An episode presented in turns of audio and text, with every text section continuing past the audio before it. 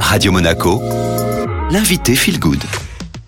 Et aujourd'hui, j'ai le plaisir de recevoir euh, Sandra Veziano, euh, la créatrice de BLC. Bonjour Sandra. Bonjour Estelle. Aujourd'hui, vous avez décidé de nous parler euh, de la concentration. Parfois, on a beaucoup de mal à se concentrer, qu'on soit adolescent ou même adulte au travail ou à l'école. Alors, comment nous pouvons-nous l'améliorer? Ça peut paraître ridicule ou très très connu ce que je dis, mais je pense que c'est essentiel de, le, de, le, rappeler. Je pense que c'est essentiel de le rappeler. En général, bah, déjà, il faut boire beaucoup d'eau. L'hydratation, on en parle souvent. On a fait une chronique là-dessus. Vraiment important de s'hydrater. Mais pas si vous avez déjà remarqué, quand vous êtes déshydraté, au final, vous ne savez pas forcément et vous avez des maux de tête qui arrivent. Et en fait, vous mettez pas ce mot de tête sur une déshydratation, mais c'est le cas. donc le cerveau, bah, quand il a pas d'eau, il marche moins bien. Déjà, la première chose, c'est effectivement de bien s'hydrater. On en a déjà parlé aussi, bien dormir. Parce que si le cerveau, il est pas bien régénéré, et eh ben, il a des bugs, hein, comme un ordinateur ou même quand le, vous savez, le, téléphone, il a plus que 1% de batterie, bah, il fait des trucs bizarres, il ralentit sur l'ouverture des écrans, et eh ben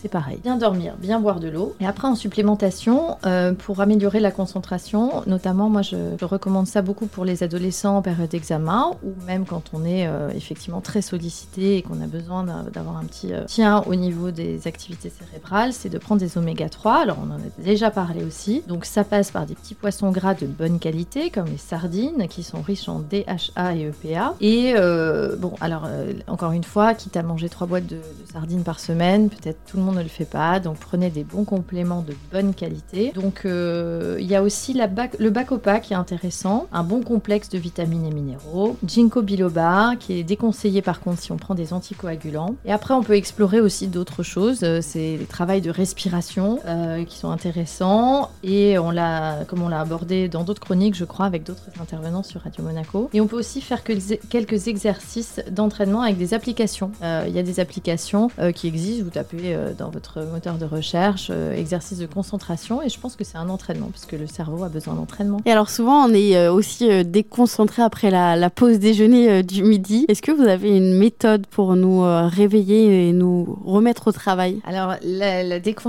quand on se concentre pas après la pause, c'est qu'on a un peu envie de dormir, c'est qu'on digère. Alors je pense que ça dépend ce qu'il y a dans l'assiette. Effectivement, si on mange une raclette entre midi et deux, effectivement, on boit un verre de vin, vraisemblablement vraisemblablement, la concentration sera plus difficile. Donc effectivement, il y a le volet alimentation, bien sûr, qui passe par, euh, là pour travailler la concentration. Alors, euh, il faut encore une fois trouver l'équilibre entre euh, plaisir et quotidien et santé. Mais si on veut être performant, effectivement, évitons les repas lourds et même avant de dormir. Merci beaucoup, Sandra.